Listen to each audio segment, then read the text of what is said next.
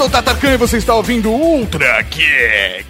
E aqui do meu lado, o replicante com claros sinais de envelhecimento precoce, professor Mauri. Porra, velho. Sou um cara experiente, diferente. Não, velho, você tá com 20 e poucos anos e cabelo branco, velho. Isso é 20 e pouco. Obrigado pelos 20 e poucos, cara. Isso Não, me deixa muito tá no feliz. final já. Tem mais 4 anos de validade, Mauri. Porra. Da puta, né, mano? E conosco o cara que já lutou contra 100 replicantes bizarros usando um cosplay numa batalha que valia um milhão de reais, Paulo Gustavo Pereira. Não me lembra disso, não me lembra disso, eu já tinha esquecido. E eu era um desses replicantes, cara. Maldito tio Patinha. É verdade. Você apostou no Bruce Wayne, né? Pô, tem muito mais sentido agora. Se eu tivesse calma na hora que a gente nunca tem, É, eu falasse assim, essa pergunta eu não vou responder. Paquilhões não vale. Não vale, Como olha. você vai calcular Como é que você vai fazer a, a conversão? E aí ele podia até ter uma discussão do tipo, não, mas você tem- claro que eu tenho certeza, porque ah, não existia moeda nas publicações da Disney É. do, do tio Patinha. Por isso que inventaram quaquilhões. É, mas era, era, do, era não era dolarizada a pataco, economia. Bom, meu jabás, eu sou Paulo Gustavo, apresento o programa Almanac dos Seriados na- na- no portal TV Geração Z toda segunda-feira às 5 horas da tarde, ao vivo em cores para todo o universo. O Brasil ficou pequeno demais pro meu ego. e também na- no canal do Acidentes da Vivo eu faço Loucos por Séries também, dando uma, uma palhinha sobre as séries de televisão e entrevistas e coisas do gênero. Também gravo casamentos, faço funerais e, e bar mitzvahs. Tava na guila.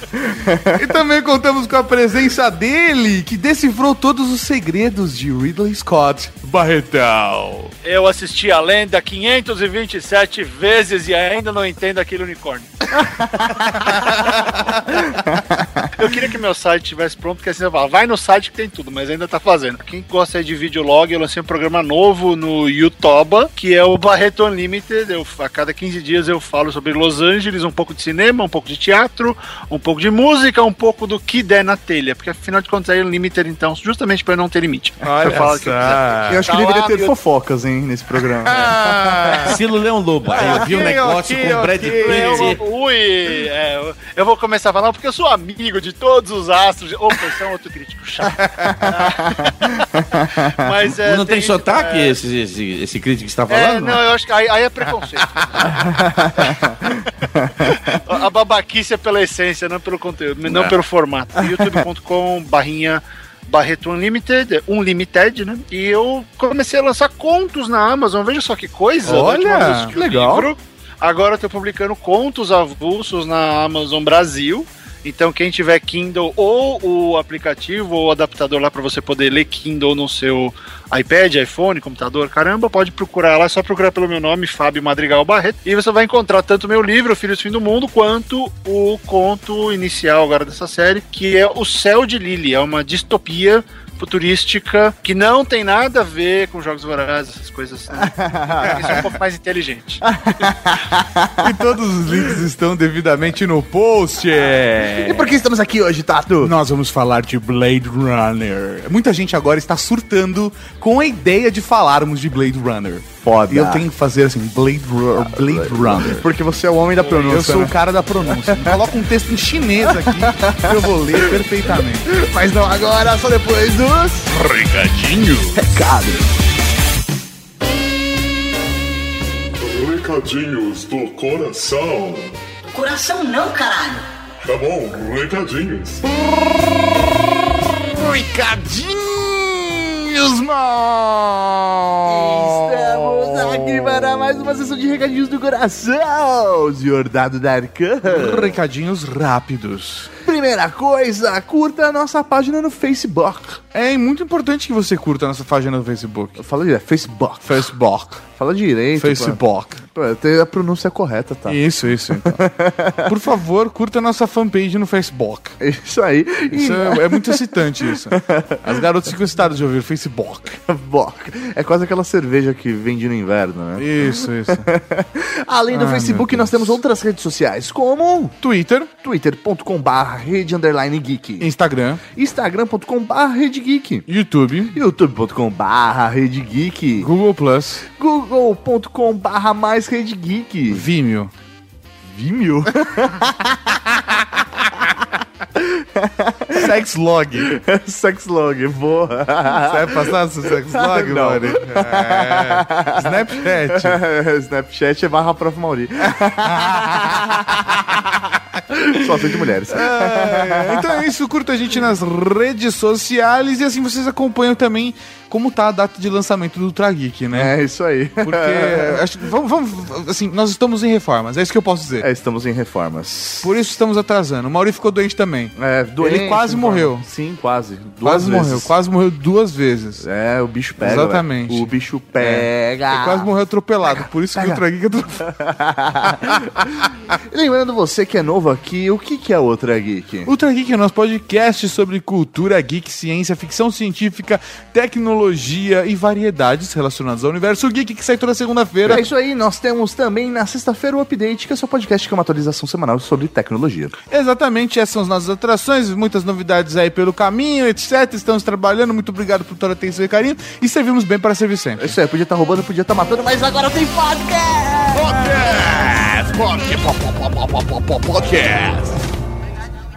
Nunca vi uma tartaruga.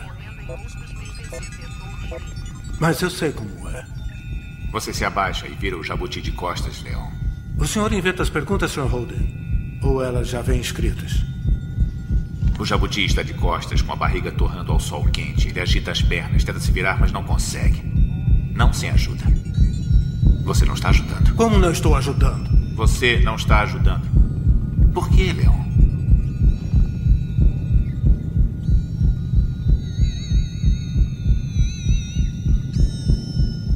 São só perguntas, Leão. Quanto à sua pergunta, elas já vêm escritas. O teste é feito para provocar resposta emocional. Vamos continuar? Descreva em palavras isoladas só as coisas boas que vêm à sua cabeça sobre sua mãe. Minha mãe? É, Eu vou falar sobre a minha mãe. Beleza! Vamos falar hoje de Blade Runner. Blade Runner. Qual versão? O Blade Runner. eu só falo da versão internacional. Não falo da edição do diretor ou aquela pastiche que o Ridley Scott fez pro Festival de Cannes de 2007. Não, não, vamos falar de 82. Ah, ótimo. Ok? Por favor. Qual é o nome dele em Portugal? É, é- Porque Portugal normalmente tem uns nomes bonitos, né? Pra lá. filmes. Mas acho que eles usaram mesmo o subtítulo: Blade Runner, o Caçador de Android. Não, o caçador de androides é no, é no Brasil. Então, em Portugal Ele- é perigo eles usaram iminente. ovelha. perigo iminente. Perigo, Perigo iminente. iminente. É, que beleza. Mas pra mim, o melhor nome de filme em Portugal ainda é Exterminador do Futuro, que O é Exterminador O Implacável. Exterminador Implacável. É, legal. Bonito. Um nome bonito, cara. Um nome bonito. Mas aí, senhores, o que, que vocês podem começar a falar sobre esse filme de 1982? Blade Runner é um dos maiores filmes da ficção científica, embora o box que tá aqui na minha mão, eu tenho um box lançado pela Dona Warner, que né, Dona não é Warner. Muito, muito sábia das coisas. Então tá assim atrás, ó. Uma chocante e fantástica visão do futuro. O cult movie da ficção científica. Aí você vê do lado aqui na classificação da prateleira, aventura. Que porra! Vamos Acontece. chegar num acordo? Não, o problema todo não, não é. Vamos entrar nesse detalhe rápido. Eles lançaram a edição em Blu-ray aqui no Brasil, com três discos, Sim. certo?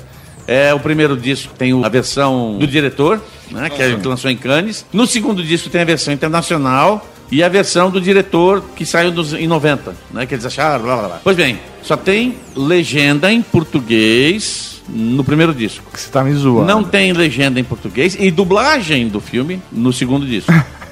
Sacanagem. Se você. Você deve ter aquela edição, Barreto, do, de, de DVD, de DVD que foi lançado. Eu tenho DVDs. Então, lá tá tudo dublado e legendado em português. Eles poderiam ter aproveitado na boa. Mas vai, E entendeu? esse é o mercado de home entertainment no Brasil. Mas enfim, não era isso que a gente ia falar. Vamos falar de Blade É, por que, que o Blade Runner é tão bom? Ele é um filme que tem um ritmo questionável pra muita gente. Aham. Ele, ele é escuro pra muita gente, mas ele é interessante pra todo mundo mundo.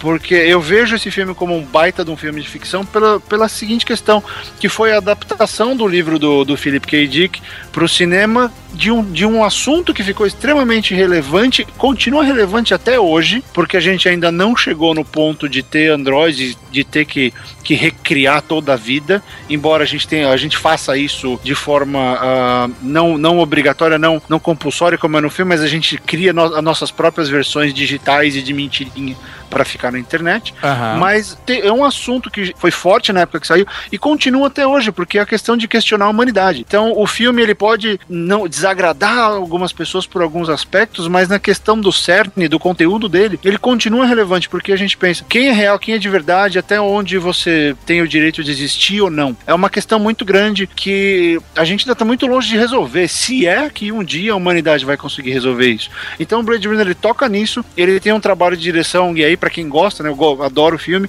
é uma direção fantástica do, do Ridley Scott, eu adoro Harrison Ford nesse filme, tudo, os exageros do filme, a questão est- estética dele, que, que constrói todo aquele mundo do futuro, a Terra detonada, você só fica pensando como é que será que estão as colônias, né? o que está acontecendo em Marte, o que está acontecendo, na- de onde vêm esses, esses replicantes, esses androides, ah, e, e, pô, de- o que está acontecendo com a humanidade, para onde a gente foi?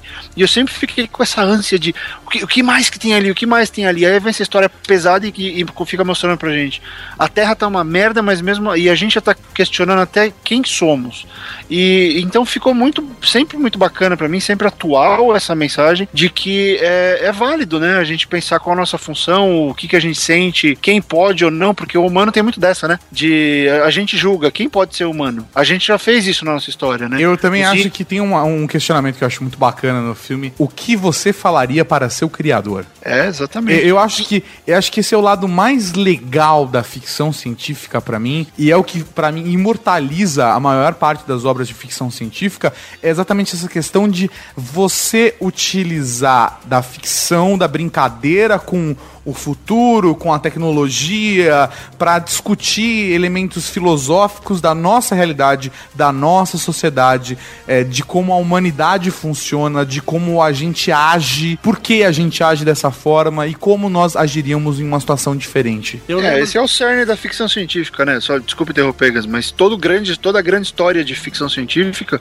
faz isso. Ela pega Aham. um background eh, fantástico pra falar de uma coisa muito real. O- eu lembro de, de uma das coisas que me chamou a atenção quando, quando o filme ia ser exibido é, era o, o fato de que a, a chamada, né, o, o, o título do, do Blade Runner, Blade Runner, o Caçador de dizia que tinha uma frase dizendo o homem criou o homem à sua semelhança, né? E ele que fica com esse problema. Quer dizer, não é questão do, de Deus criar o homem à sua imagem, mas o, o homem criar o homem à sua imagem e, e ter todas as, as complicações inerentes ao fato. Porque uma das coisas que, que é muito interessante é que você não sabe se esses androides do filme são androides. Android tem uma conotação cibernética, né? É, mas não é, aparentemente no filme não é bem isso, né? Parece mais uma Uma clonagem. clonagem, É. exatamente. Eu não li o é, do Androids é, Dream Chips, ele- Electric Chips. É o nome fantástico, né, Muito cara? bom. Eu li. Será que os androides sonham com ovelhas elétricas? Mas eu, eu li uma outra coisa dele, que é Formiga Elétrica, que, é- que inclusive era uma- um dos contos de uma coletânea da, da famosa coleção Argonauta, em que me chamou a atenção o fato de que o próprio Android questiona a sua eh, existência. Então ele abre o peito E se né? avalia. E, é, e, e vê, a, a- vê- ele tem uma. É muito engraçado, ele tem uma, uma fita perfurada. Então ele começa a fazer furos na fita e vê o que, que acontece. No final do, do conto é engraçado porque ele, ele vê uma, uma ovelha mordendo a mão dele. Aham. Né? Coisa bizarra. Eu, o- Blade Runner, eu acho que tem outros aspectos que a gente pode abordar. Com exceção dessa filosofia, né? Os caras já começam falando de filosofia aqui. Vamos falar sobre o filme! Coisa do o Barreto gosta dessa coisa de filosofia, mas o filme, o filme eh, me- causou um impacto porque foi com um amigo meu que saiu do filme muito prostituído da existência. Eu falei, não, eu não- nunca mais assisti esse filme, que esse filme, não sei o quê. Nós fomos num Cine Gazetinha, numa sessão das duas da tarde, não tinha ar-condicionado. Assisti um filme que é tipicamente um filme meio noir. É, né? é, ele é um tecnoar. É um tecnoar é, e tal. Ele lembra lá. muito aquele. é, naquela coletânea do Moebius, O Homem é Bom, tem uma história de um detetive muito boa ali, que lembra um pouquinho essa história do Blade Runner. E, e ele saiu pé da vida, que ele não gostou. Da... Bom, anos mais tarde, ele falou que é o filme da vida dele. Né? Porque você vai relendo e entendendo Sim. um pouco mais da história, né? E eu adorei quando o, o- o Ridley Scott, é, quer dizer, a Warner foi lançar essas edições especiais DVD e os cambal. E te- tem muito material de material extra, de informação. Foi a, a produção mais complicada que o Ridley Scott já fez na vida dele, porque eles queriam matar o Ridley Scott na produção. Porque uma coisa que eu pensei que fosse, que essa produção foi- tinha sido feita em Londres.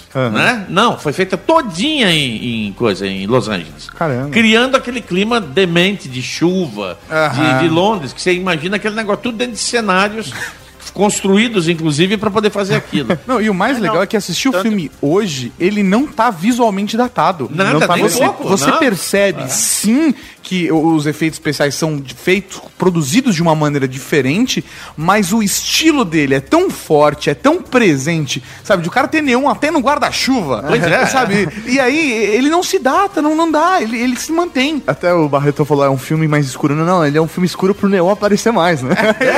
É, ele só é escuro se sua tela for de LCD. Se tem uma LED, um plasma, o filme tá de boa. E aí, por que, que é legal? Porque esse, esse filme ele, ele constata uma questão que é a seguinte: a ficção científica já ousou olhar muito para o futuro e, e imaginar que a gente daria saltos tecnológicos gigantescos. Essa história, ela, ela é mais ela é pé no chão, porque ela percebe que os nossos saltos eles demoram, eles estão demorando muito mais agora. Então a Sim. gente ainda está evoluindo para aquela terra de várias camadas. Ah, de prédios, essas coisas. A, a gente ainda dá salto, só que não é, não é tão perceptível. A, não, não, não é uma coisa meio Jetsons, sabe?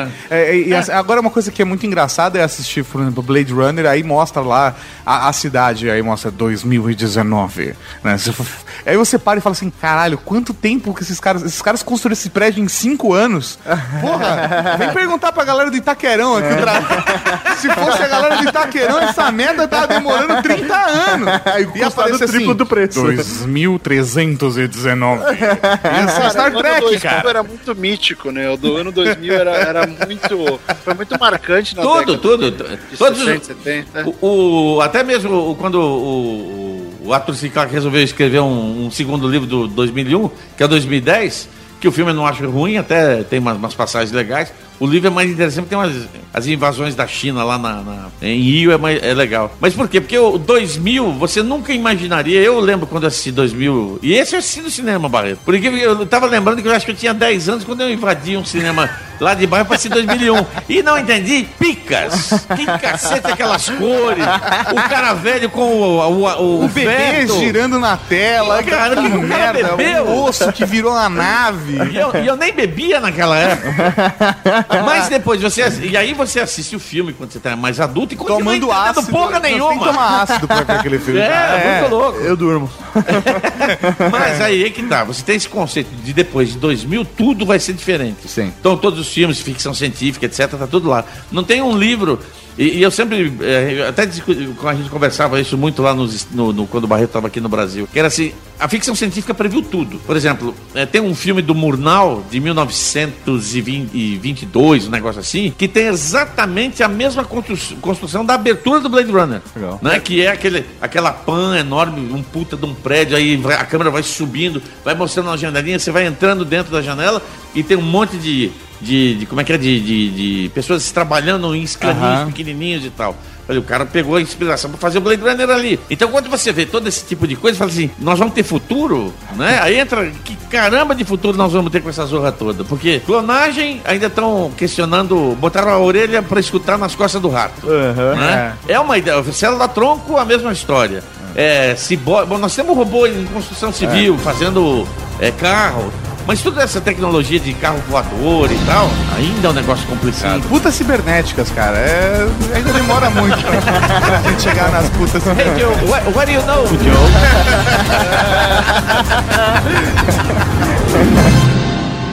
Preste atenção e responda rápido.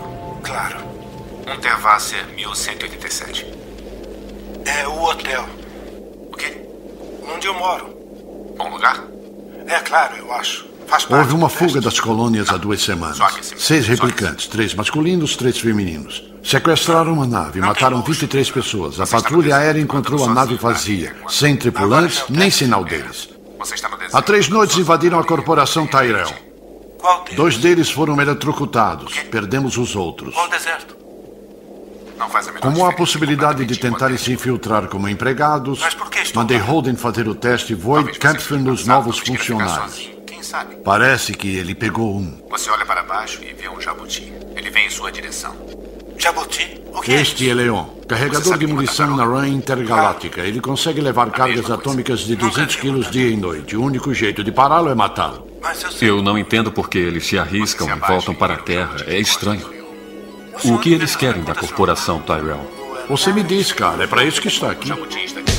Uma das coisas que sempre tem que ser dita sobre Blade Runner é que ele é, a gente comentou um pouquinho já, mas ele é inspirado num livro do Philip K. Dick. O livro é muito interessante porque ele tem alguns, alguns elementos que o Ridley Scott tirou do filme. Por exemplo, a religião. A religião é um dos elementos mais fodas e interessantes que tem nesse livro, porque a humanidade estava tão evoluída na, na cabeça do Dick para essa história de que o cristianismo, o cristianismo tinha caído. Então Caramba. existia uma religião que era o culto ao Mercer. E como é que essa religião funciona? Você ia lá, se ligava numa caixinha, colocava eletrodos em você e essa caixinha estimulava uma viagem. E, e você tinha que subir uma colina para encontrar Mercer, o Senhor Salvador, sei lá o que ele era, e no caminho você ia levando pedrada. Porque, é. Como sem burca? Como assim, burca é uma Era um boa lance pergunta. meio de punição, era um lance meio de vou pagar, vou pagar penitência até chegar perto do criador. Então, olha que louco isso. Aí você pensa, hoje, uma caixinha que te fazia levar pedrada. Isso tá parecendo quando você loga no Facebook, né? No Facebook, Ele fala alguma coisa. E, e era bacana essa coisa da religião, porque você vê a sociedade inteira tá moldada de outra forma. E aí você vê o personagem do Deckard, que no filme ele só tá é, preocupado com, com os replicantes e depois com ele mesmo, mas durante o livro é o lance da ovelha elétrica que tá no título. Porque os animais estão extintos. E só, só tem animal robô. Replicante. animal- é, replicante bichinho. É, eu E sei, eu tem- ainda eu fiz a leitura de, dos replicantes não são robôs, os replicantes são Clones, né? são clones, são É. cópias, são É, eu entendi eles como androides super evoluídos que são quase meio que o data, assim. Se você não abrir, você não percebe. O personagem da, da, da Zora, quando ela toma um tiro do, do, do- do coisa, é impressionante. Porque é é aquela massa de carne Sim. isso com sangue, né? E uma coisa técnica que eu acho. Uma das poucas coisas que eu acho decente quando você tem te- tecnologia é de fazer uma ampliação, quer dizer, melhorar alguma coisa que ficou ruim. Então, por exemplo, a cena em que ela toma o tiro. E ela vai cambaleando em, em câmera lenta pro, pros vidros, você vê que é uma outra pessoa e tal. Sim. É, é um minuto dela andando, tra- atravessando vidros não, ali. foi a hora- slow Sim, sim, né? fora que assim, É, ela é começou a atravessar. morrendo, né? Ela atravessou o segundo vidro. Eu falei, ah, quer saber de uma coisa? Eu acho que eu vou lá, fiz uma sobremesa pra mim, voltei com um pote de sorvete. Eu tava lá na cozinha, gritei pro Mauri, Mauri, já acabou a cena? Ele falou, não, não, ela tá correndo e atravessando o vidro ainda. Eu, quando eu voltei, ela caiu.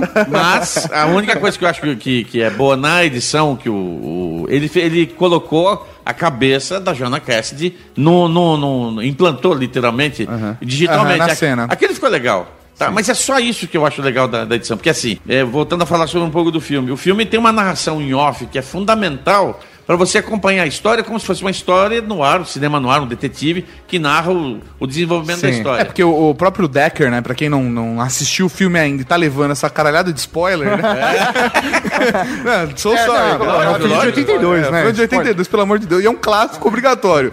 Mas o Decker, que é é interpretado pelo Harrison Ford, ele é um caçador de replicantes. É Exatamente. esse o papel dele, cara. Ele é um Blade Runner. Que ele tá afastado, porque ele não quer saber mais disso, né? Ele, ele é obrigado a, a- voltar ativa, porque o, o chefe da polícia fala assim: olha, eu tenho quatro skin jobs lá, que é o- são, os, são os, os bonecos novos aí da, da, da Que Nexus, dá pra né? reconhecer. Nexus, dá pra Sim, ver Nexus que eles- 6. Porque eles têm, eles têm cinco anos de vida, olha que maluquice, cinco anos de vida, ou seja, um implante neural na cabeça dos caras deve ser assim, tipo enfiar uma, uma, uma- uma azeitona num, numa agulha, né? Vamos Aham. enfiar aqui e se passar, beleza.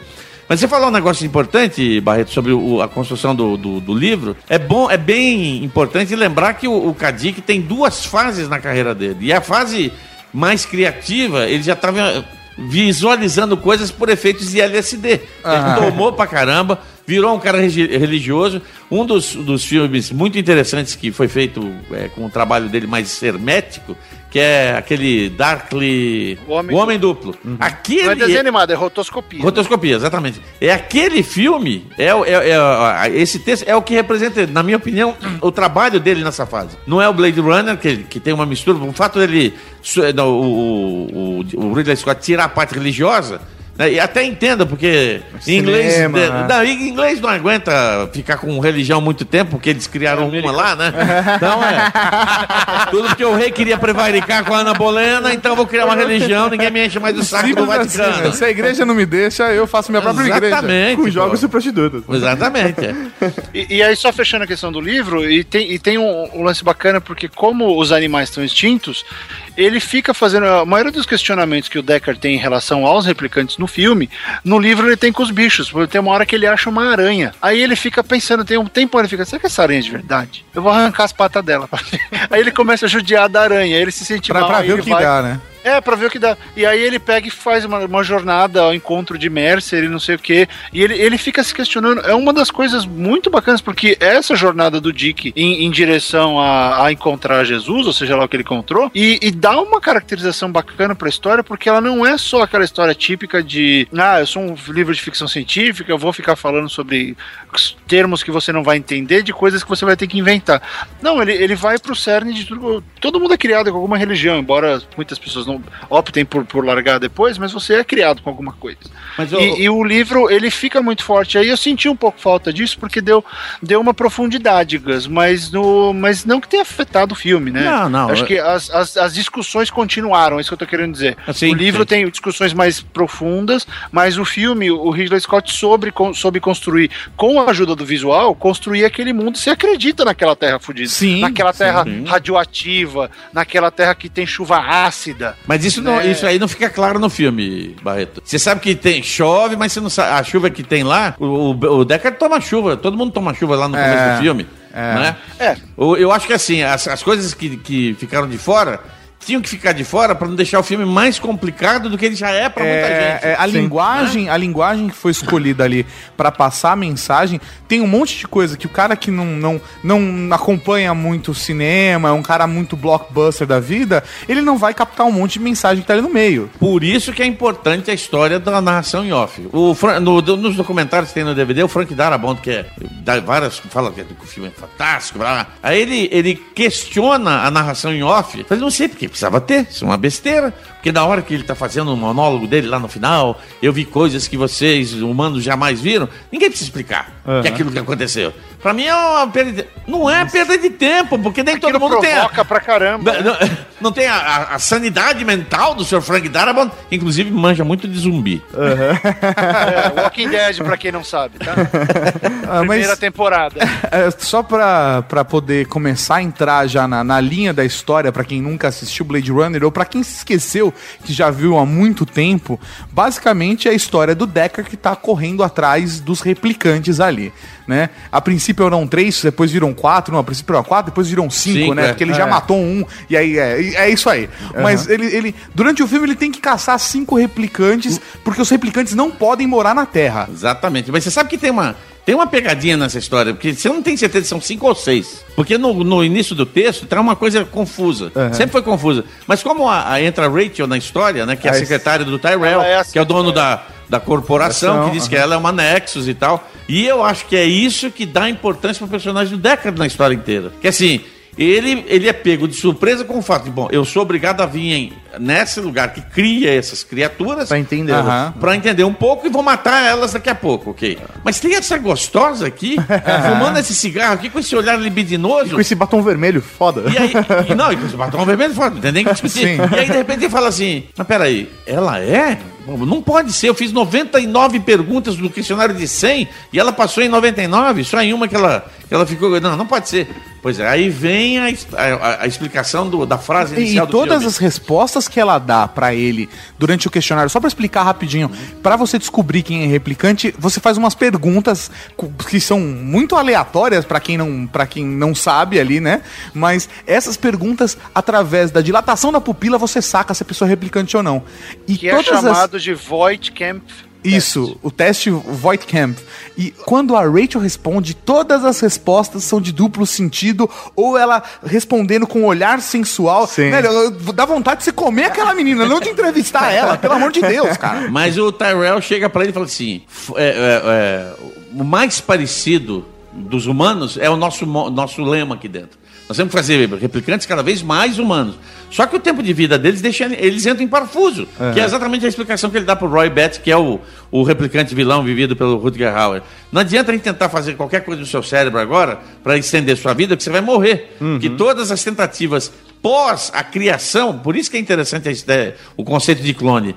Se você tem um mecanismo mecânico, Você né, pode atualizá-lo, né? você pode fazer um, um upgrade nele, É, né? não, ele dá uma explicação biológica de que a- tá na Exatamente. célula dele alguma coisa que vai decompor em 4, 5 anos, nego. Já era, bicho. Quem que escreveu? Eu não, não sei, não lembro quem que fez o roteiro final, mas com certeza ele deve ter colocado uma coisa mais atualizada nesse negócio de clonagem, porque na, na- eu, eu li as coisas que eu li do, do, do, do Kadik sempre foi com robôs. Com máquinas misturadas com uma Android. Android é um- um- uma criatura artificial. Não é o caso deles. Sim. É, Né? a percepção. Quem fez o roteiro foi o Hampton Fa- Fancher e o David Peoples. Não conheço esses Também nomes. não conheço. não Eles, conheço. eles dão depoimento sobre o, a- a- o, o- dentro desses, desses- dessas informações aqui do- dos documentários, mas de qualquer maneira eu acho que eles pegaram alguma coisa da época que estava sendo discutida, e eu falo que deve ter sido isso, porque eu lembro que uma vez que eu trabalhei lá na TV Cultura, a gente estava fechando o jornal do sábado e tinha uma notícia sobre clonagem. Inclusive até corrigi o cara que escreveu, porque ele colocou, em vez de clone, colocou clote. Um T. Mas não é isso, não. Você olhou errado, é clone, de clonagem. E eu acho que isso aí deve ter mexido com a cabeça do roteiro. Ó, vamos colocar isso em vez de colocar robozinho, porque robô já tinha robô demais no cinema. aham, Vamos falar que é o C3PO com carne humana. Sim, né? sim, sim. É, mas isso estava no livro, Gus. Então isso vem de lá. Eles são ciborgues, assim. Eles são É, homens de mentira. Eu acho, eu acho que a visão do filme é que eles são homens construídos, sim, de mentira, sim, mas 100% biológicos. É. Até, a, a, pra mim, assim, é- essa sempre foi a minha leitura de Replicantes, e assis- reassistindo o filme, pra mim ficou mais claro ainda essa, é, essa... Eu desassocio do livro, pra mim são duas obras diferentes, e a visão que o Ridley Scott teve foi a de que seria, o do, dele, o dos roteiristas, de que seriam é, replicantes de carne e osso. Agora, olha que, que, que coisa É, eu- interessante. fala, Gus, fala. É, replicar virou um verbo, Aham. tá? E, é us- e foi, começou a ser usado intensamente com o DVD. Porque você não copia um DVD, você replica. Você está replicando todas as características físico-químicas intrínsecas ao, ao negócio. Porque Aham. quando você copia, você perde alguma coisa na copiagem. Sim. Né? E na replicação, não. É exatamente aquilo que está ali dentro. E, e que é a questão, você mantém a alma ou não nesse processo? Partindo do, pron- do ponto Então, ele- eu acho, eu acho é, porque que essa eu questão... não vejo eles como, como clones pela seguinte questão. Eles, eles são muito mais fortes, tem alguma coisa a mais ali. Eu sempre ima- imaginei um endoesqueleto melhorado, alguma Mas coisa. eles não, eles não que- têm endoesqueleto melhorado. Eles têm. Eles podem ser mais fortes, geneticamente engendrado, como o Khan, caramba. né? É, De eu, eu, das Estrelas. eu, eu associei direto com o Khan. Pra É. mim foi, foi uma coisa meio É. Khan. E eu acho que essa discussão religiosa do, do livro, então pra mim ficou muito forte essa questão na cena do, do Roy Batty, do, do replicante, questionando o seu criador e fazendo, você não me pode, você não pode me dar mais vida? Por que, por que eu sou assim? Sabe? Eu acho que isso é uma característica muito humana, sabe? É uma É. pergunta, só que a gente não tem, a- a- obviamente, pra quem acredita que existe um criador, a gente não tem condições de perguntar e ter a resposta. Aquele cara tinha. E aí, e qual é a resposta do personagem? Do. Ele se incomoda tanto, tanto com, com a resposta do criador dele, do Tyrell, que ele vai lá e ele mata o cara. Exatamente. Ele não suporta Exatamente. a realidade. Exatamente. Ué, e aí você pensa que o Ridley Scott não cansou dessa ideia? Prometeus. É mesmo, hein? Ah. Ele prometeu que ia fazer um filme legal e não deu certo. Prometeus, Prometeus. É, o cara promete muito. Muito bem, eu vou fazer uma série de perguntas. Relaxe e responda da forma mais simples que puder.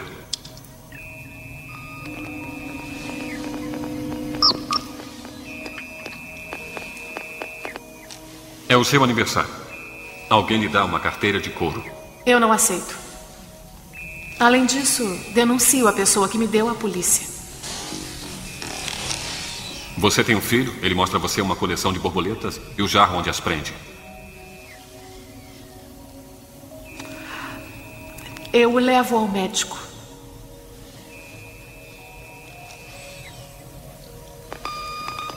Está vendo televisão? De repente, uma vespa pousa no seu braço. Eu a mato. Você vê a foto de uma mulher nua na revista. Quer saber se eu sou replicante ou lésbica, Sr. Deckard? Responda as perguntas, por favor.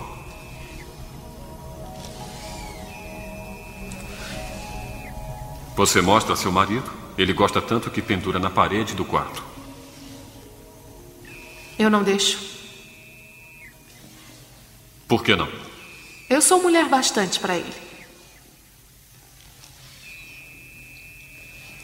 Mais uma pergunta. Está na plateia de uma peça, um banquete acontece. Os convidados comem ostras cruas de entrada.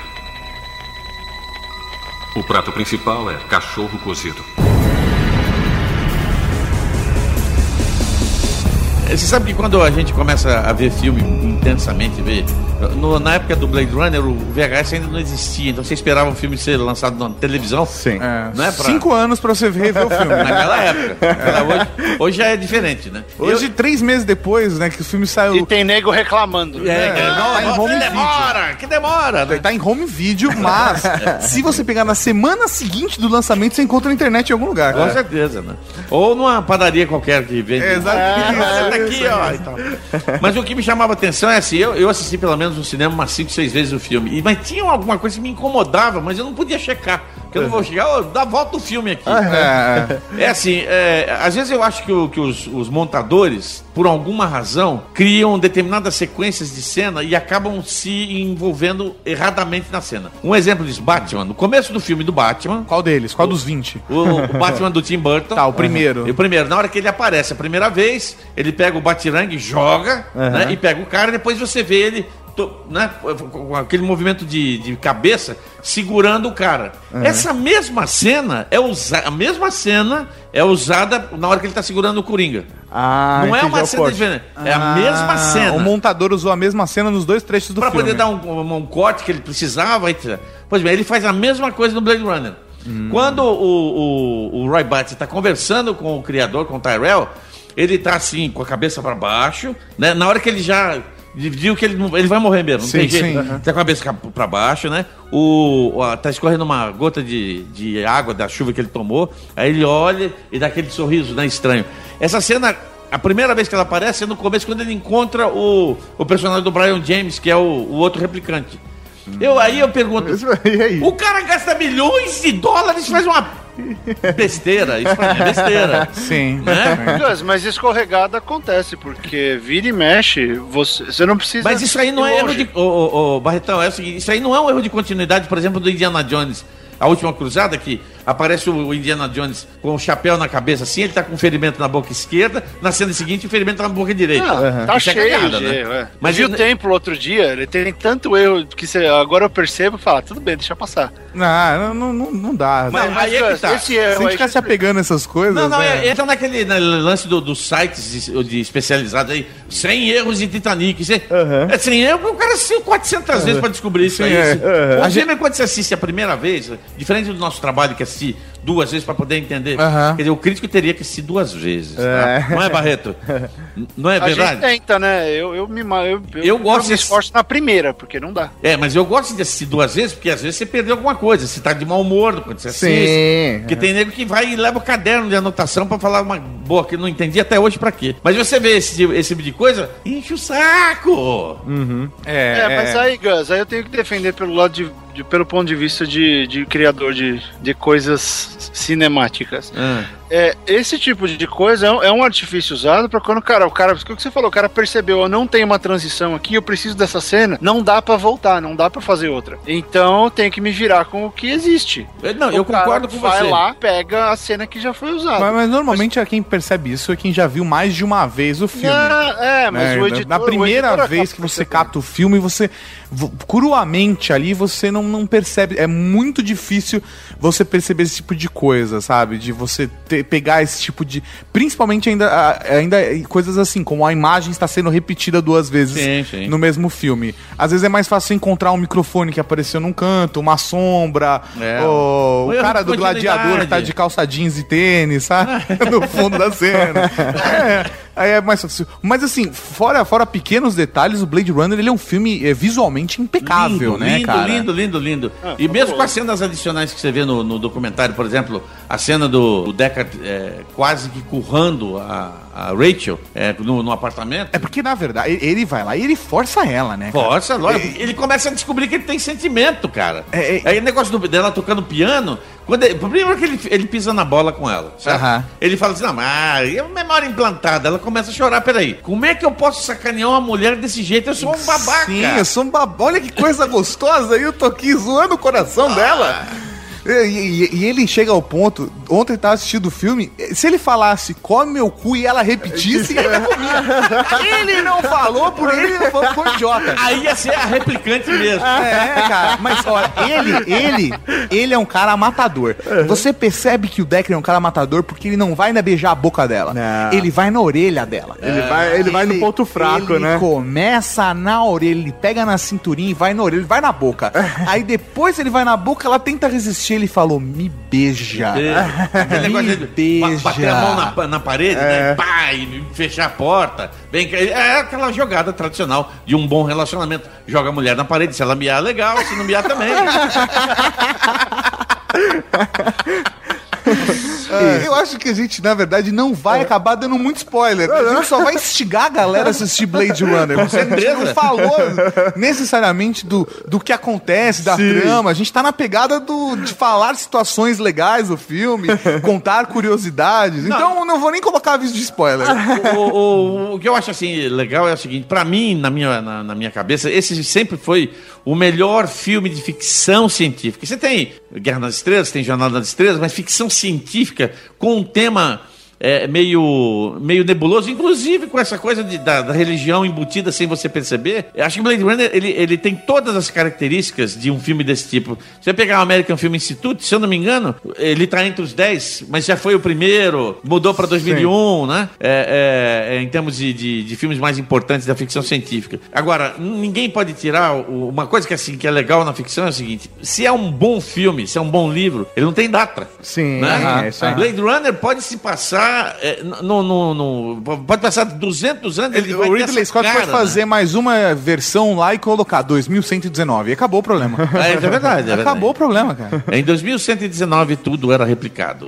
Exatamente. Ele também é citado no filme uma parte de extraterrestres, né? Já existe, só que não é aprofundado. Tanto que eles colocam que os Não, replicantes, eles não são, eles são permitidos fora do perímetro da Terra. Então, você pode viver fora do planeta. Ah, vi, venha viver um mundo fantástico. Aí tem até o, o Sebastian lá, que ele não pode sair do planeta, até por conta da condição dele, de envelhecimento precoce.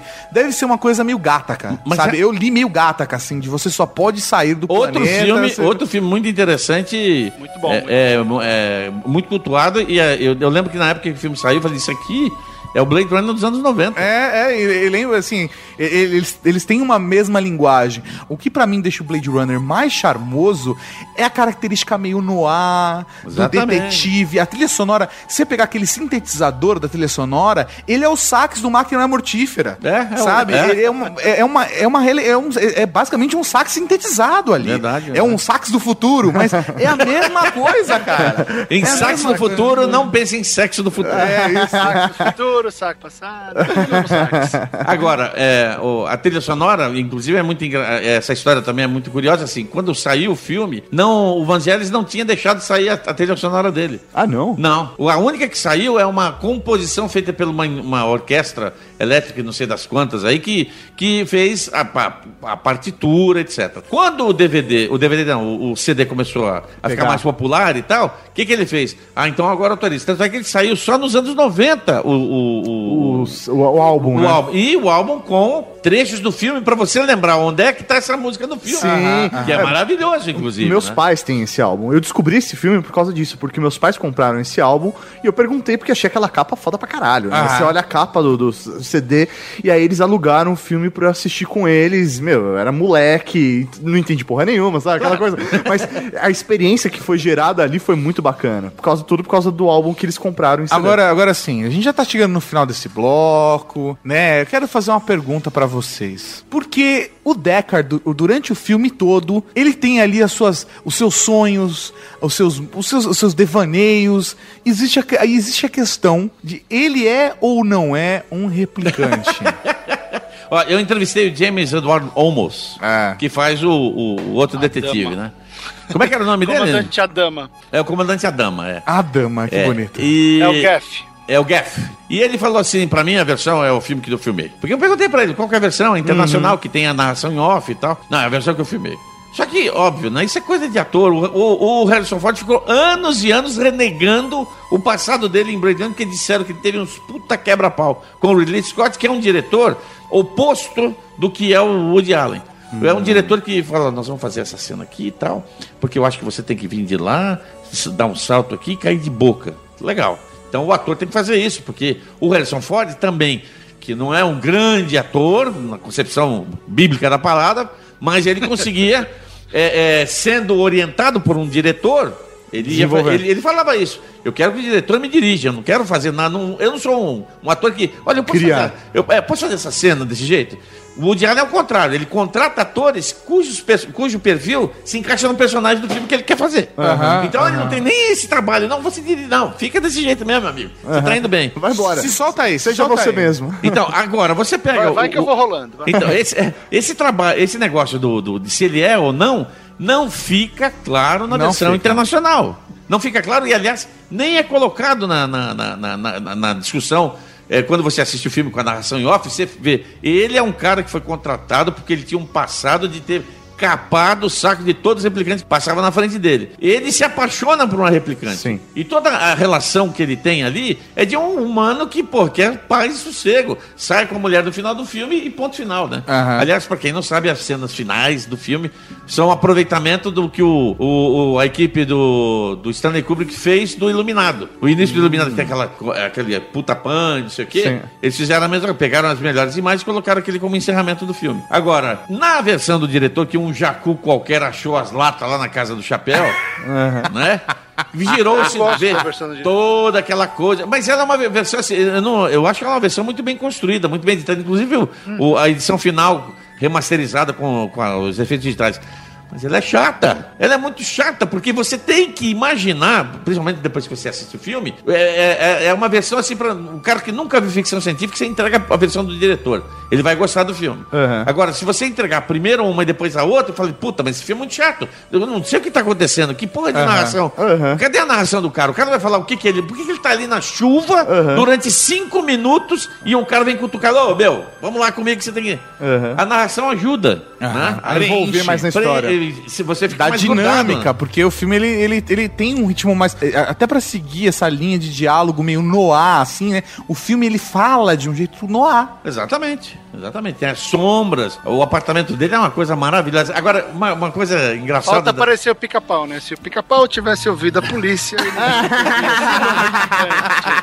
Paulo, mas, mas pra você, é ou não é?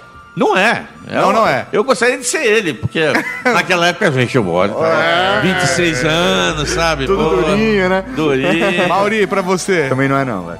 Barretão, Sempre foi pra mim. pra mim também, tá? Estamos empatados. E no livro, Barreto? No livro, então, eu, já Ah! respeitava pelo, pelo filme, e aí eu fui ler o livro, e no livro é pior, porque não é só ele. Tem um, tem um departamento de polícia inteiro. Meio óbvio, né, cara? Meio óbvio. E que aí-. Todos são iguais, né? a Mas eles nunca perceberam.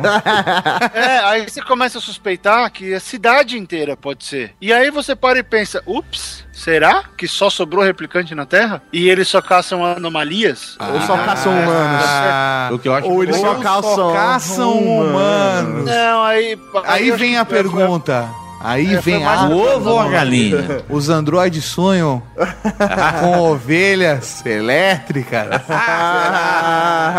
eita, eita, tá. Porque se você parar pra pensar, você não vê ninguém saindo da Terra. Sim. A não ser os zumbis, mas isso é outro filme. Sabe? Eles falam tudo da viagem espacial, tem o carrinho voador, a cidade tá lá, os, os arranha-céus, a Tyrell Corporation gigante, parecendo o cenário do Duna, do, do filme do Sting. E, e você não vê ninguém saindo, quer dizer, só se fala sobre o que acontece fora. E teoricamente, esses, teoricamente não, esses replicantes que voltaram pra Terra, eles voltaram, eles estavam em outro lugar, eles pegaram uma nave, roubaram e foram pra Terra, em busca do Criador. Tá, Aquele, aquele, aquele lance que o Asimov trabalha bastante na Fundação também, que é o, é, é o desejo pelo retorno ao berço inicial, né, pela, pelo local da criação, eles querem voltar pra Terra. Então, fica essa dúvida maior do que, pô, então o que sobrou na Terra é humano ou é replicante? Quem é? Ah, E, e é, é interessante porque reduz o valor dessa pergunta. Se tem um monte, ele ser ou não, aí tanto faz como tanto foda-se. Né? Ele é, tem mais uma galera que é, beleza. Mas aí ele levanta outra pergunta: e será que o resto do planeta é e não sabe? É. Porque o cara só é replicante a partir do momento que você fala pra ele. Só que aí tem a questão da idade, né? Se as pessoas que estão na Terra duram muito, eles se, eles se diferenciam. É, e aí fica a pergunta: será que os replicantes que voltam pra Terra eles se diferenciam do humano real ou do replicante que tá na Terra só por causa da idade? Porque eles duram cinco anos. O humano, o replicante que tá na Terra no livro, ele dura a vida inteira, né? Ele tem um período de vida de 60, 70, 80 anos, que seja. Então rola essa coisa, essa diferenciação. Mesmo assim, o livro termina com você vendo dois tipos, duas castas, independente que mesmo dentro de uma mesma espécie, mas existem duas castas. A casta real, ou mesmo que for a casta irreal, ela tem a divisão. Quem morre rápido e que tem vida longa. Então o livro ele, ele Vida fecha com próspera. perguntas. né? Ele fecha com perguntas. Os melhores filmes são fechados com perguntas, cara. É verdade. Os É. melhores podcasts também, não acham? Exatamente. O que você acha?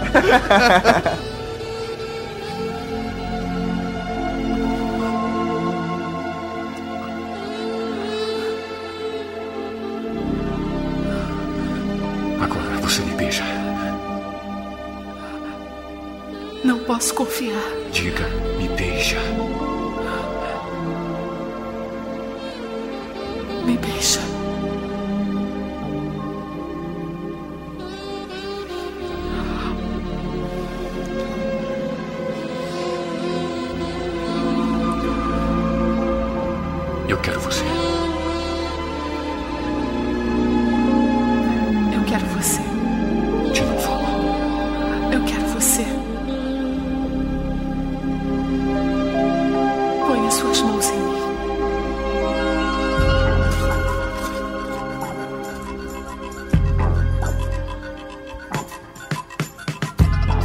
Universo de Blade Runner, o único restaurante que sobreviveu foi os chineses, né? É, isso Porque, aí. velho, você vê- só pode comer yakisoba, cara. É só ele tá o tempo todo comendo noodles. Noodles. Noodles, noodles, noodles. Aí ele pergunta, esse, esse, esse... Não, e beber uísque também, né? É, beber uísque. Beber É. uísque, é isso aí. Aí tem tudo Coca-Cola também.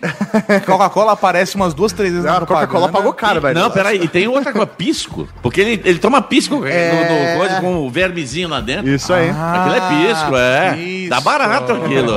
É. Velho, mas a Coca deve ter pagado uma bala, porque, velho, ela aparece naquele letreiro lá de LED na- no, no prédio umas 20 vezes. 20 vezes, tem 40 ângulos diferentes do mesmo prédio com a propaganda da Coca-Cola. Aparece a propaganda da Coca-Cola e aquela, aquela geisha tomando a cápsula. É isso. O, o que é legal é assim, o, eu gosto muito do- do- dos efeitos visuais daquela época, porque é o, é o Douglas Trumbull que fez, né? Aham. Que já tinha trabalhado em 2001 e tal, fez Guerra nas Estrelas junto com o John Dykstra. E, e- porque é um efeito simples, porque só a única coisa que importa ali são os carros voando. Sim. O resto não, não tem muita. Eu a ver, gostei né? muito, inclusive, de uma das cenas lá que tem um carro que tá voando, ele só tava. Eles dão de fumaça, É, assim, exatamente. Um jatão de fumaça. assim, Achei bonito. Falei, porque normalmente mostra só o carro voando, só voando. Esse não tem fumaça, cara. Eu, eu gostei, cara.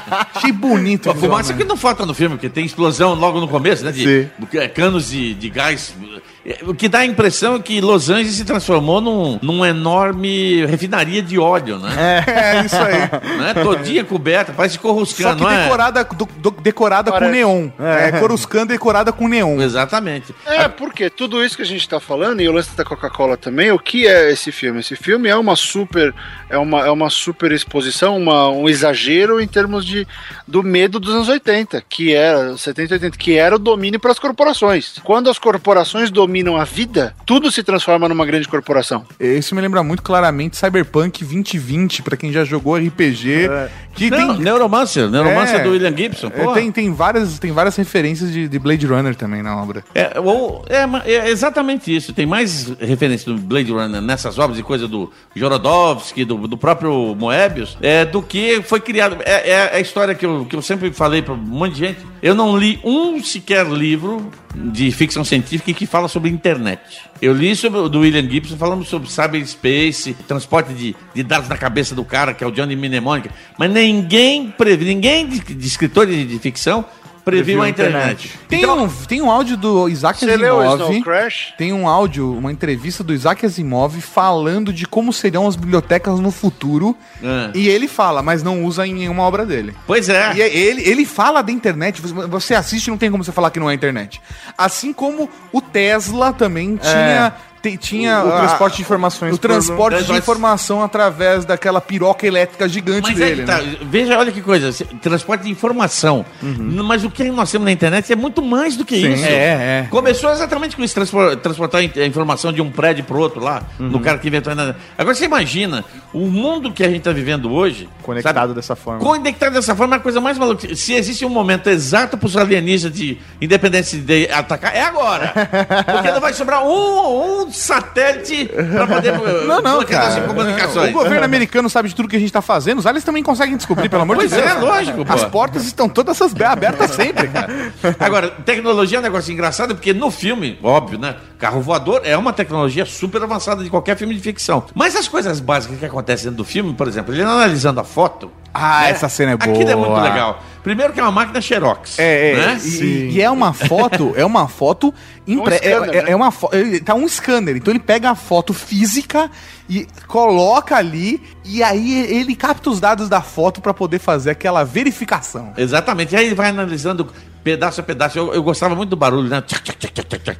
E vai mostrando, abre pra lá. E olha, Tem a vi. gradezinha, né? Tem a grade de, de foto pra aproximar. Exatamente. Fala 42, 43. Agora, o Harrison Ford gostou muito dessa ideia, tanto que no filme, tadá, Jogos Patrióticos, né? não, Perigo Real Imediato, acontece a mesma cena, só que com o computador IBM. Ah. O cara analisando de longe uma fotografia e tal, olha aqui, ó, mas a mesma, a mesma coisa, inclusive é com o, o irmão do Sam Raimi, que depois fez Xena, eu esqueci o nome dele. Aham. É, e é, eu, O quando eu- Jockster. Hã? É que fez o Jockster, exa- exatamente, Jockster. Ele é uma. é, você vê como a tecnologia para nós, quando o Lucas falou, ah, eu vou fazer a nova trilogia, mas vamos colocar ele- elementos de, que fosse o. Mas tem coisa lá, cara, que Eu não vou tem fuder como. com a nova trilogia. É, não, tá, isso é verdade. Isso, é- isso também.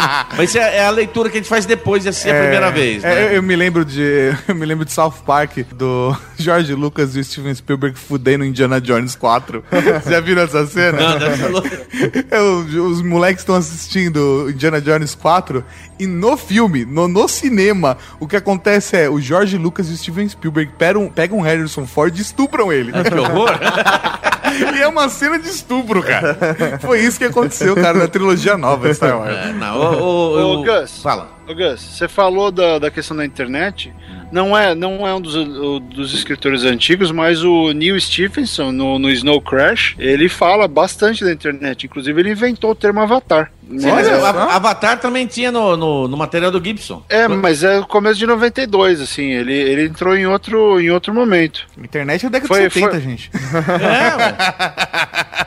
Que aí você que- tenta? Vocês são loucos? Não, não é. Como assim são loucos? A internet. A internet. A internet nasceu com o negócio do fax. E é exatamente naquele período. Peraí, né? Não, a internet pro público, Pro público é etc, 90, tal. 94, eu tô falando 95. Os disso. militares começaram a utilizar a internet na década de 60 e 70, cara. É, coisa Sei, absurda. Eu tô falando de, tô falando de público. Então, mas eu, o, o- uma- uma coisa assim, eu, eu, eu trabalhei na Tupi, a gente recebia é, é, telefoto da UPI e era literalmente você escutar um puta de um barulho. Quem que escuta o barulho da, da- de conexão de escada? Fax modem. É. fax.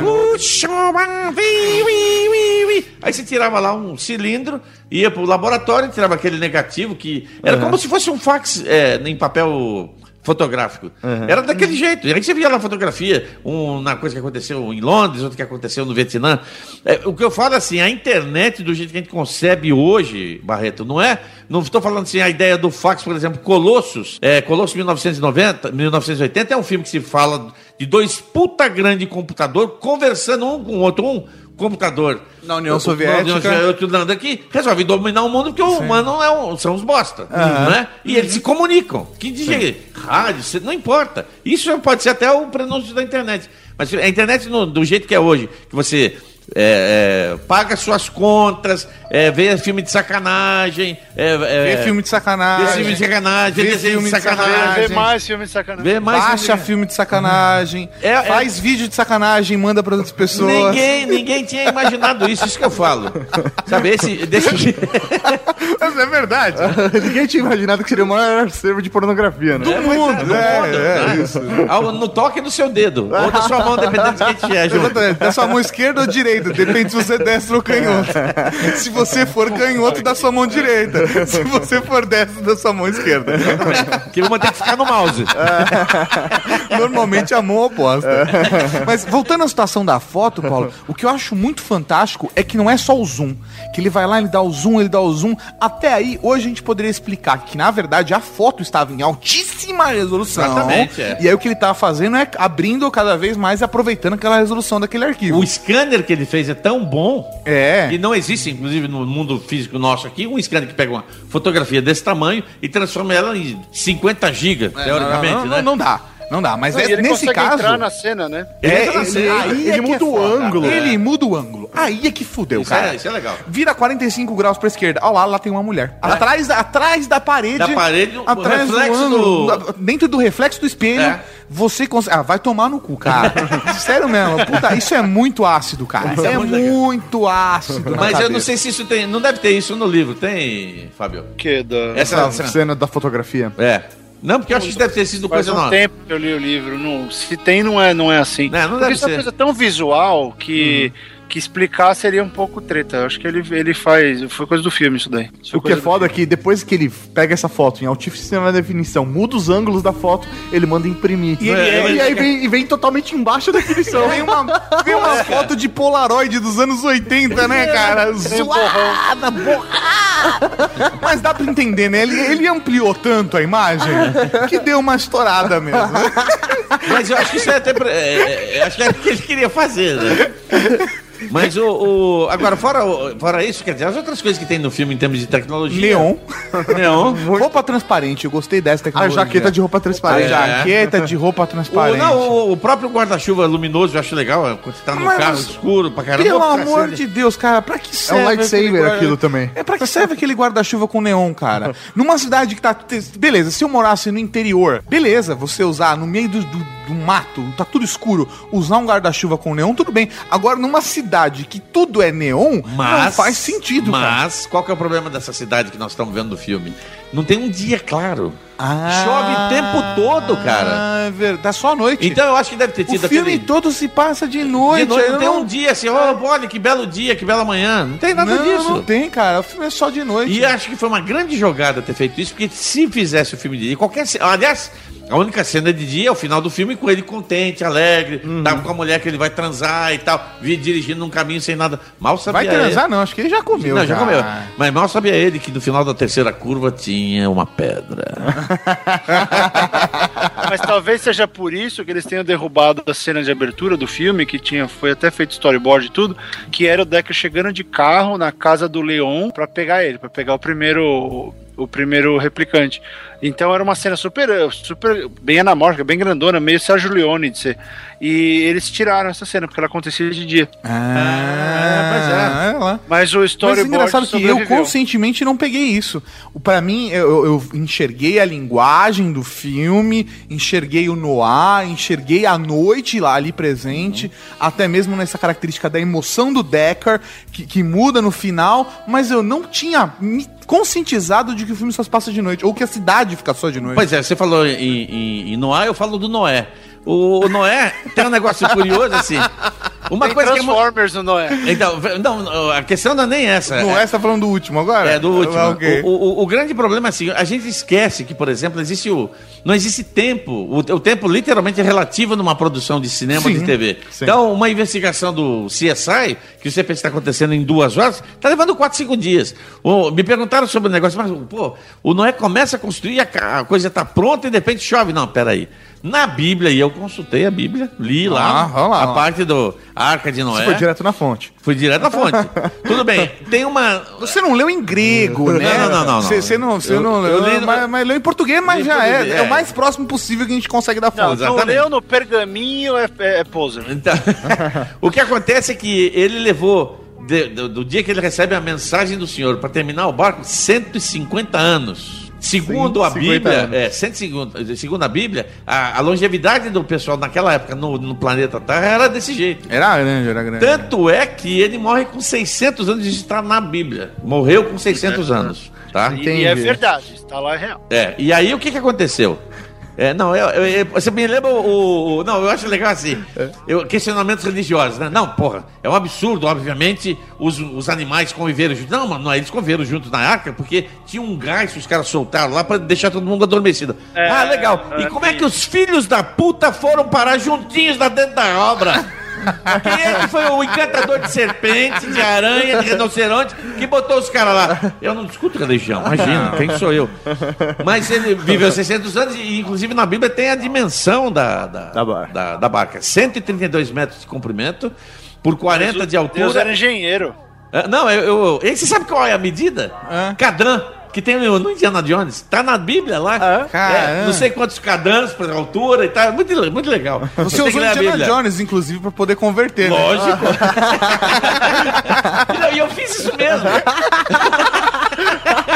Eu falei, pô, quanto é que eu não tenho consegue olhar na, na internet? Peguei o filme, você pode ver assim, quanto que é? Ah, é dois metros e meio e tal. Pois é, deu essa medida. Genial. Começamos com Blade Runner e acabamos com religião. Indiana Jones. Não é, Indiana Jones. Não é? Não é, não é, não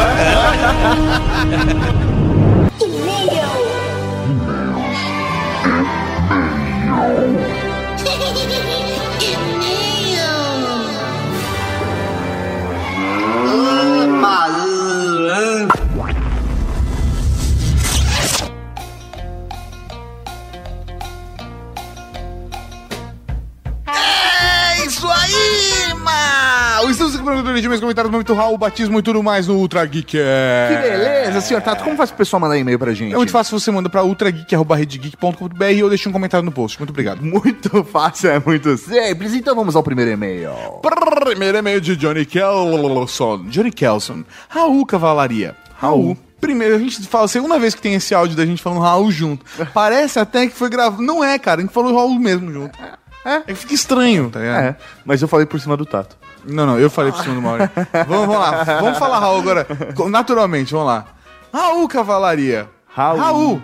Olha lá, tá vendo? Essa diferença, esse espaço da diferença. Hã? Até porque é uma diferença, né? Qualquer Sim. diferença já é diferente, É, então. Uhum. já dá essa diferenciada. Já. Sim, sim. É sempre bom quando nada é igual. É, exatamente. É diferente. É, exatamente. É singular. Uhum. Ou irregular. Irregular, irregular também é uma boa. Eu gosto de irregular. Mas irregular também, irregular também significa que é falho. É? Assim, amo, não, sua pele, sua pele é perfeita. Ah, meio irregular, mas perfeita. Às vezes você não vai falar que tem defeitos, mas... mas vamos lá. Primeiro, agradeço aos senhores generais da Tarcamp e Sr. Mauri, somos nós, pela divulgação da minha pesquisa no Recadeios. Obrigado. De nada, Raul. Raul. E segundo, gostaria de compartilhar um pouco acerca de quanto pode ser prazeroso trabalhar com restauração. Olha só, vamos, vamos lá. Temática de mestres da restauração. Isso, claro, se você for apaixonado pela coisa. Óbvio, qualquer coisa que você é apaixonado vai ser legal você trabalhar pra caralho se você for apaixonado. Mas vamos lá. E também, eu tô, eu tô meio chato hoje. Eu acho que eu tô chato hoje. É, mano. eu percebi. É, eu tô- Não, tô na verdade, assim, você tá sempre chato. É, Acho que hoje eu estou percebendo que eu tô chato, é, mano. Tá vendo o quanto você tá chato? ah, que me passa a vodka, vamos melhorar isso. E também com outra. Puta, cara, né, eu comecei a beber. Por exemplo, tive a sorte de trabalhar em uma bicicleta por dois anos. Biblioteca. Caralho, velho. Essa vodka tá fazendo efeito. Vamos lá. Por exemplo, tive a sorte de trabalhar em uma biblioteca por dois anos, cujo um dos seus setores de trabalho era de restauração de livros, principalmente livros bem antigos, com pouquíssimos exempla- exemplares raros e tal. Então, trabalhei nesse setor por um tempo. Bacana era que, nesse trabalho, além de criatividade, como por exemplo, arranjar uma maneira para que, no momento da restauração, uma página de um determinado livro não ficasse mais estragado do que já estava, é essa a base da restauração, né? Fala não isso. ficar mais estragado do que está. É por isso que eu gosto da restauração feita pela. Do Cristo de Borja. Isso aí. Ela ficou melhor do que tava. Exatamente. É, velho, chamou mó galera pra ir lá ver o Cristo de Borja. Ficou muito melhor do que tava. Reunia ainda a terapia e prazer. A terapia porque passava horas e horas concentrando em um problema para resolver, achando isso maior barato, e era melhor do que estar arrumando estantes. E o prazer porque uma das coisas que mais gosto de fazer na vida é ler. Aproveitava aquela oportunidade de restauração para ler aqueles livros ali, risos, que às vezes eu não podia pegá-los, pois eram de uso cativo, restritos e tal. Confesso que nessa época li muita coisa boa, aprendi bastante com os livros, tanto de conhecimento como a de preservá-los com maior apreço. Que bonito, que bacana. Então, um Raul para Johnny Kellison, que reforma livros. É. O mestre da restauração bibliotecária.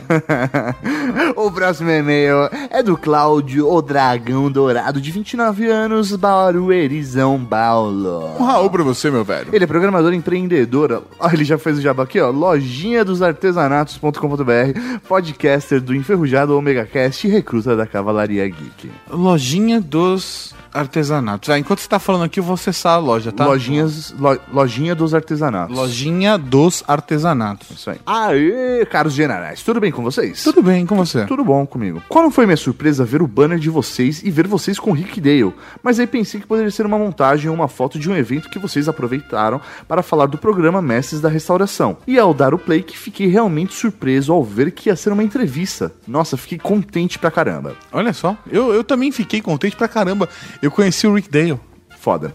Foi muito interessante ouvir essa entrevista e ver o quanto fascinante é o Rick, pois é exatamente o que mostra no programa, um apaixonado, sabe? É umas coisas que gosto dos mestres da restauração, ver o Rick restaurar as coisas com amor por restaurar, que faz ele ser atento a tantos detalhes tão mínimos. Mestres da Restauração é um dos meus programas favoritos na TV a cabo e dentro do History. Está junto com Trato Feito e Caçadores de Relíquias na minha lista de programas que ainda assisto na TV. Ah, cara, eu também adicionaria Rio dos Patos, é bom pra caralho. Riso- é, mas aqui não é do History, né? Ele é do da É que a INNI, History e Bio são tudo é a mesma a mesma empresa que gerencia no Brasil, Aham. né? Eu Mas, tô- é, mas... E, velho, alienígenas do passado. Alienígenas do passado, cara. Aliens. Aliens, Ele. velho. Bom demais, cara. Aí ele manda aqui, será que o Rick restauraria o Omega Cast? Porque tá osso tentar restaurar ele sozinho. Mas brincadeiras à parte, as únicas coisas que gostaria que fossem restauradas são algumas amizades e contatos com certas pessoas, mas isso por enquanto está longe das especialidades do Rick. Mas eu posso te apresentar uma psicóloga, ela quer, mano. Boa. Boa, cara. É boa, velho. Bom, excelente cast, um Omega abraço e Raul! Raul, meu velho. PlayStation 1. Como dúvida que ficaram no último e-mail que mandei, não sou casado, tava noiva há um tempo, mas como falei, terminamos e ainda tô pagando as contas desse relacionamento. Puta que pariu. mas ultimamente não estou procurando ninguém. PlayStation 2. Bem que poderiam fazer um Ultra Geek sobre o programa Mestres da Restauração, ou quem sabe Trato Feito, e se gostarem também, os Caçadores de Relíquia. Mas se acharem que não dá um programa para cada um, poderiam fazer um reality show de negócios e falar dessas séries. Na verdade, dá pra fazer mais de um programa sobre cada um deles. É difícil encontrar eles pra fazer entrevistas sobre os programas. É, deles. porque seria da hora convidar cada um É, deles. né? aí sim que é foda. E sobre a dificuldade de pagar as contas, aí, cara, se vender umas. Algumas guirlandas aí de flor de lírio, cara, no lojinha dos artesanatos, mano. Você ganha uma bala, velho. Um Raul! Raul, meu. Próximo e-mail, professor Mauri, é um e-mail mais do que especial, é um momento. É. tá ligado? Sabia que eu te amo? Mas eu te amo muito mais. Ah, não. Eu te amo mais. Eu, eu te amo mais. Eu te amo mais. Momento, coisa linda de Deus. E o momento coisa linda de Deus da semana vai para o professor Mário Márcio Félix. É, é, ele não mandou e-mail, ele, Ele não, não, não- deixou recado lá não no deixou no iTunes. iTunes. É algo diferente, é algo diferente. O arroba mmfélix recomendou o Ultra Geek para todos os seus alunos. Também mencionaram a Rede Geek, todos eles no Twitter. Divulgando para também seus seguidores e criou um grande círculo do amor e círculo do bem. Então esse momento coisa linda de Deus é pra você, professor Mário Márcio Félix, e pra vocês, alunos desse lindíssimo professor. Exatamente. E aproveitar que o Mário Márcio Félix deu uma referência tão bacana, baixe os episódios do Ultra Geek especializados em putaria. Forma caráter. Forma caráter. Desliga você primeiro. Ah, desliga você, mano. Ah, desliga você. Não, desliga você, vai. Não. Você desliga, eu desliguei da última vez. Não, eu desliguei da última vez. Então, Raul pro MM Félix. Raul. Pro seu Mauri. O próximo é um comentário de David Allen. David Allen. Muito bom.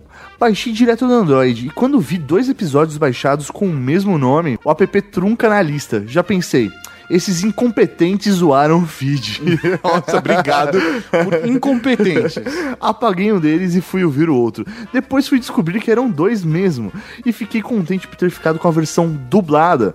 Deve ter dado um trabalhão fazer isso e fiz questão de valorizar esse trabalho ouvindo esta versão. Abraços, Muito Raul. obrigado, um Raul para o senhor, meu velho. Valeu. Deu um trabalho do cara. Foram dois, tra... Foram dois dias de edição só, Só para versão dublado. com voice-over, cara. isso aí. Aqui não é dublado, né? Foi com voice-over. É, isso aí. né? Eu queria. todo- muita gente mandou mensagem pedindo que fosse o dublador do Rick. Ah, mas, velho, a gente ia demorar muito pra fazer. Não, assim, programa. ia ser no lançamento da próxima temporada. ia- Porque, velho, até a gente conseguir disponibilidade na agenda do cara, etc. Tanto é que a gente teve que se, reorganizar porque a gente conseguiu entrevista com ele Aham. na sexta-feira e o programa saiu na segunda. É, então foi aí. super em cima da hora mesmo. Então é. São essas coisas que a vida dá oportunidade e nós não podemos virar de costas pra elas. É isso aí. E o próximo e-mail, Tato? Próximo e-mail, professor Mauri, é um e-mail qualquer. Eu, eu estou lendo os e-mails que não são e-mails. Ah. Ah, esses e-mails aí. Eu estou agora, professor Mauri, me preparando para o batismo.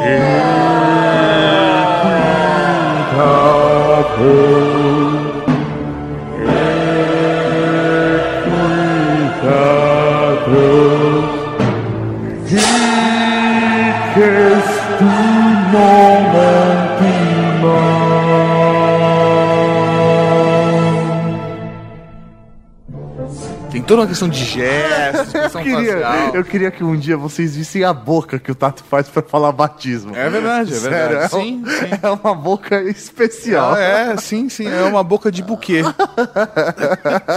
Vamos lá! E o e-mail, professor Mauri, é de Heavy, 18 anos naquela época, né? Isso em 2013. Publicitário de Campinas, São Paulo. Bom, finalmente acho que encontrei algo de interesse que possa ser nomeado para ajudar a cavalaria geek, caros generais. Gostaria de pedir o meu nome de Oráculo e vou explicar o porquê. No meu trabalho, tenho um bom tempo livre. Naquela época, hoje já não sabemos mais. Sempre que termino de fazer algo, busco conhecer algo novo ou me aprofundar em alguma informação que pra mim esteja muito superficial. Um cara que tá em busca do conhecimento. Sim. Segue o ET Bilu. Isso.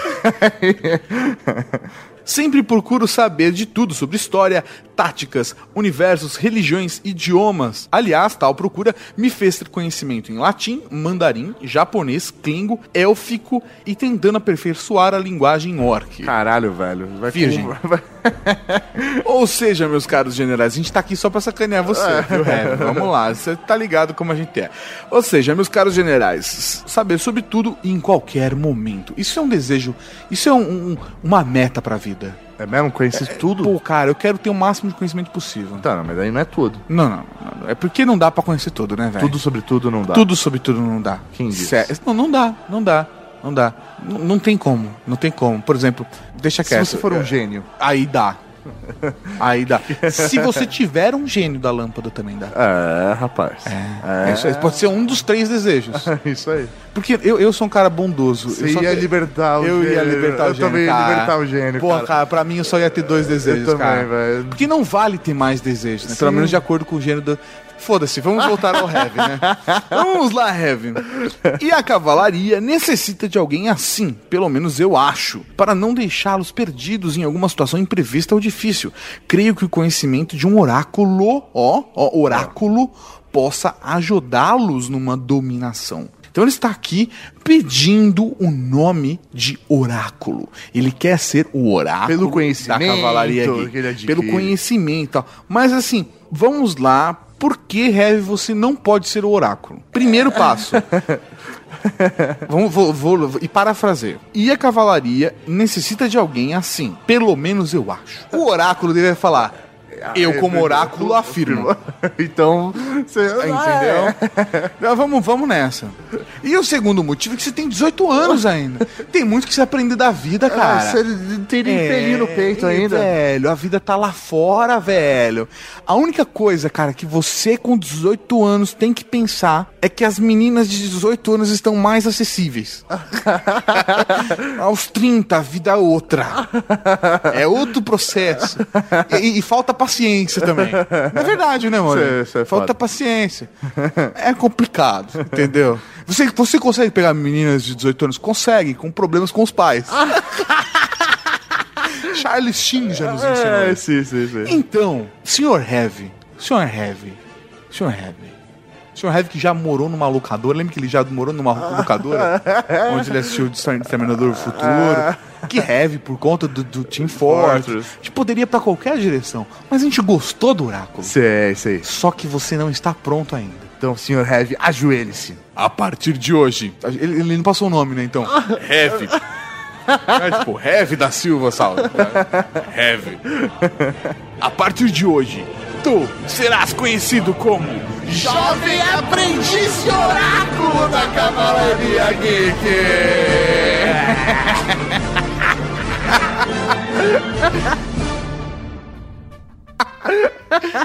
Porque ele não é um oráculo ainda. Ele, ele ainda faz parte do programa Jovem Aprendiz. Ele é o Jovem Aprendiz. Ele até 21 anos ele pode fazer parte do programa Jovem Aprendiz. Exatamente. E depois a gente Quando ele efetivar. fizer, exatamente. É um caso onde, assim como o estagiário da Cavalaria Geek, pode ter uma promoção. Sim, ó. Você pode chegar ao oráculo. o que você deseja alcançar não é inatingível. Você só precisa trabalhar. Sim, tudo pode ser. Basta acreditar. É isso aí. Sonhos. É isso. Eu ia continuar, mas esqueci a música da pode ser. Então, um Raul pro jovem aprendiz do oráculo da Cavalaria Geek. É... Raul. E falando em Raul. Vamos para o momento Raul.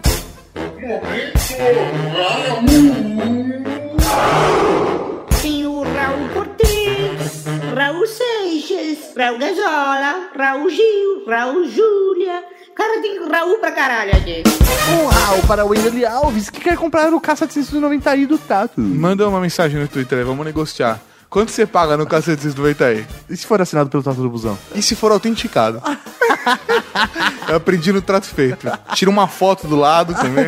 Manda um certificado. Manda um certificado de autenticidade. Reconhecido em cartório.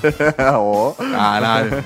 Um Raul pra caçadora de demônios interdimensionais da Cavalaria Geek, a linda da Paula Piva, que quer uma entrevista com os caras do American Chopper.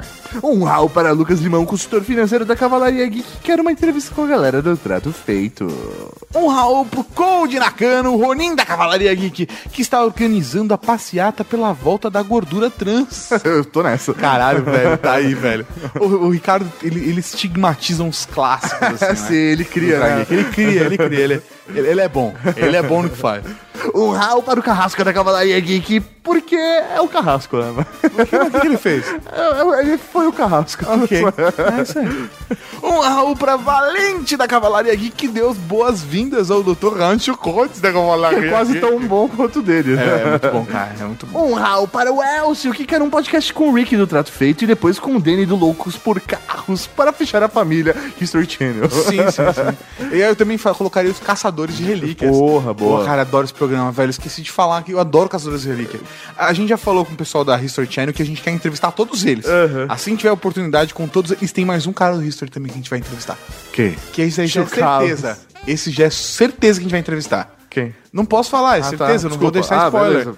Mas você sabe quem a gente vai Eu sei. entrevistar. Ah, é verdade, caralho. É, Foda. a gente é fã do History de verdade, né? De sacanagem não. Um Raul pra Inoue, que achou criativo fazer uma versão em português. Mas sabe por que, que a gente... Por que a gente fez em português, professor Maurinho? Cara, porque a gente imaginou que seria um porre se a gente fizesse no mesmo arquivo o, o áudio em inglês e depois a tradução. Por quê? Quem não manja de inglês ia ter que ouvir um áudio inteiro sem entender nada. Seis minutos de inglês. É isso aí. Quem entende de inglês ia ter que ficar ouvindo o áudio de uma tradução que ele já entendeu o que tá sendo dito. Sim. Então a gente achou que a experiência ia ficar melhor pra todo mundo se fizéssemos dois áudios. Exatamente. Se você gostou, baixe os dois. Acabou. Nós agradecemos. Um rau para Márcio Neves, que ficou impressionado por fazermos duas versões do podcast. Tá aí a explicação do porquê. Um Raul pra Olímpio Santos, que votou no Ultra Geek como o melhor podcast. Mas votou no Ultra Geek como o melhor podcast aonde? No YouPix. Ah, no YouPix. Eu vou votar no Ultra Geek como o melhor podcast no YouPix. É mesmo? Eu não sei. Um rau para Júlio César Passos Pasta, que está com saudades da voz da Úrsula Tetão. Ah, vai passar logo menos a saudade. Um Raul pra Alicé, uma ouvinte catalana que ouve podcast para aprender português, mas que considera o Ultra Geek o seu favorito. Ah. Gracias, muchas gracias, Alicea. Alicea, um Alicea, coração. muy guapa, Alicea. Muy guapa. Um Besos em tu coração e um. Raul para você. Muchas gracias. E um rau para você que baixou esse podcast. Um Raul pra você que não deixou menino, não deixou comentário, mas tá tudo bem. Um rau para você que segue a gente em todas as redes sociais. Um Raul pra você que mandou e-mail, mandou comentário, mandou um monte de coisa que a gente não leu aqui. Um rau para você que é amante de peitinhos. Um Raul pra você e pra Sasha. Um rau para toda a cavalaria aqui e até semana que vem com mais um Ultra Geek toda segunda-feira. ou quase. Falou, galera. Tchau! Eu vou insistir. Ah, tá bom. No, no, glorio, no ano glorioso Nosso Senhor 78, É. um tal de Douglas Adams inventou. Pera aí. Você tá falando de religião agora. Tem que ver o que você vai Exatamente. falar, hein? Você tá falando de religião. É. Então, o, o glorioso Douglas Adams, Excelentíssimo. o excelentíssimo senhor doutor, Você acabou de ouvir o Ultra Kick.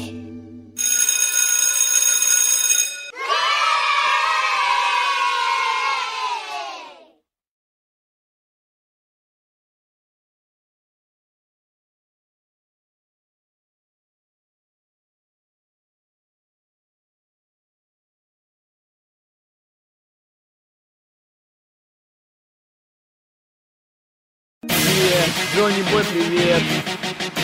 WR10. Первый раунд. Е, е, е, е.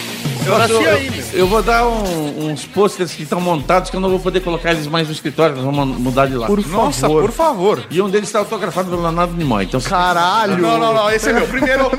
Não, falei primeiro. Da casa, velho. Da casa, da casa. Eu, eu, eu colo.